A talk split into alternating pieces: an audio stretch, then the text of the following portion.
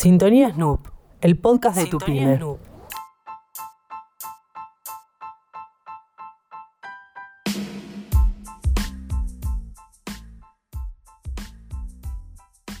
Hoy María Becerra nos trae interfaces conversacionales, una herramienta para mejorar la experiencia del usuario en tu negocio y sumarte a la transformación digital.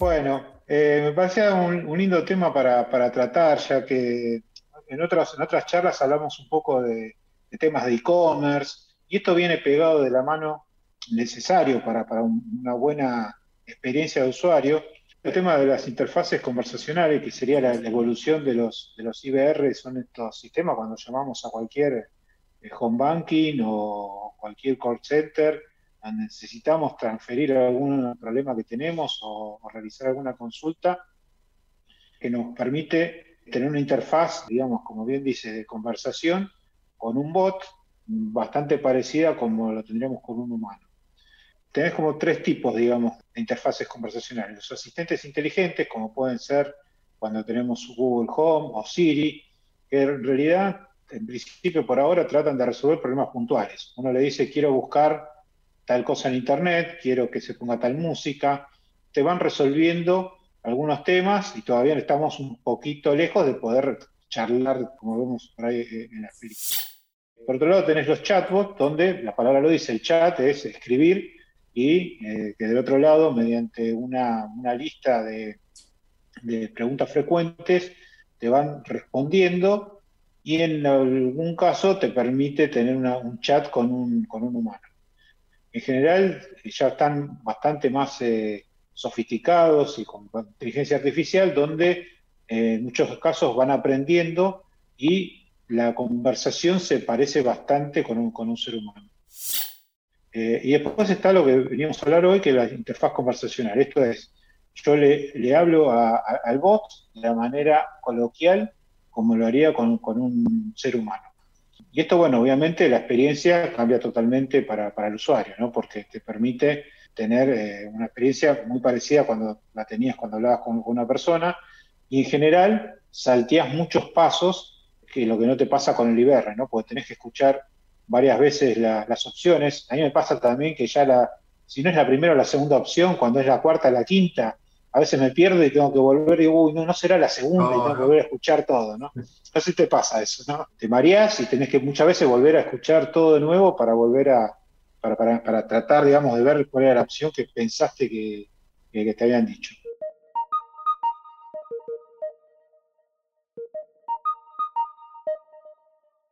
traje dos ejemplos que, realizamos eh, con tecnología en Snoop, donde uno es un pedido de una hamburguesa, eh, el Voice Burger, como lo llamamos nosotros, eh, donde bueno, uno de los, directores que, trabaja en la parte de backend, de, de, esa tecnología, está pidiendo una hamburguesa, incluso primero había hecho un pedido desde su casa y en este, en este ejemplo lo está haciendo desde otro lugar, ¿no? Eh, como para darles alternativa de eh, que ya tiene un dato guardado el, bot, de que es donde yo vivo, se te lo manda a tal lugar y bueno, y ahí es como, se hace la conversación. Burger, hamburguesas con tu voz. Hola Héctor, tenemos para ti hamburguesas de carne, cordero. Una hamburguesa de cordero con bacon y tomate y una coca. Muy bien, tu pedido es una hamburguesa de cordero con bacon y tomate. Para tomar una coca. ¿Es correcto? Sí, perfecto.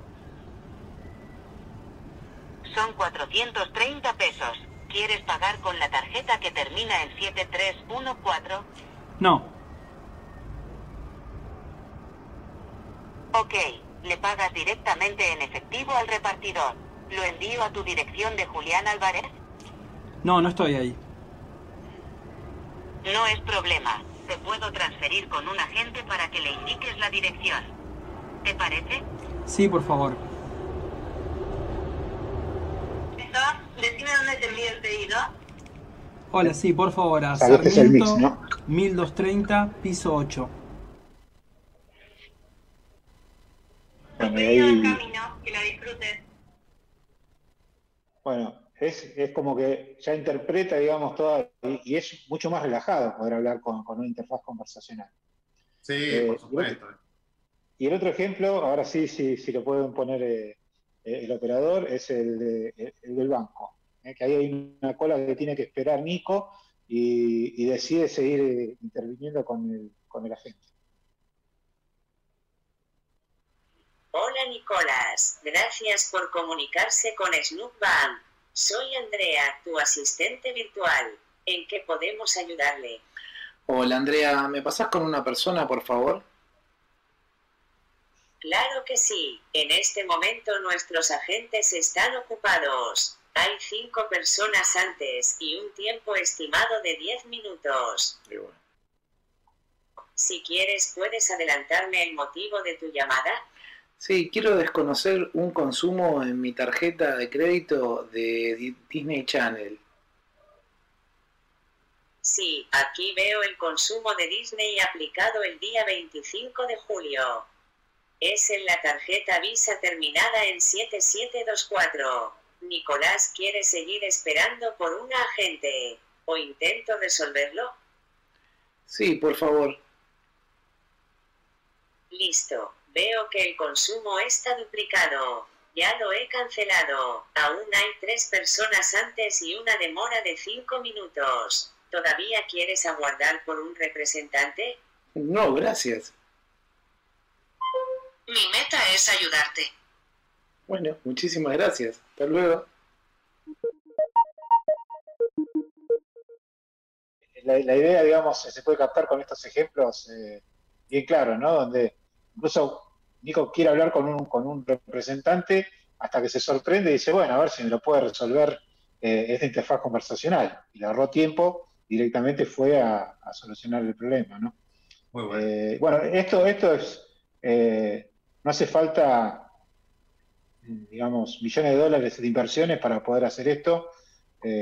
con algunos miles, digamos, se, puede resolver para, y obviamente te, ahorra, le ahorra tiempo y experiencia al usuario, pero también para la empresa eh, tiene ahorros de, personal también, ¿no? Porque vos podés, digamos, todo lo que son tareas repetitivas, de consulta, de factura, de pago, de mal imputados, podés resolverlo de esta manera y, ahorrar costos eh, a lo largo del tiempo bastante importantes, ¿no?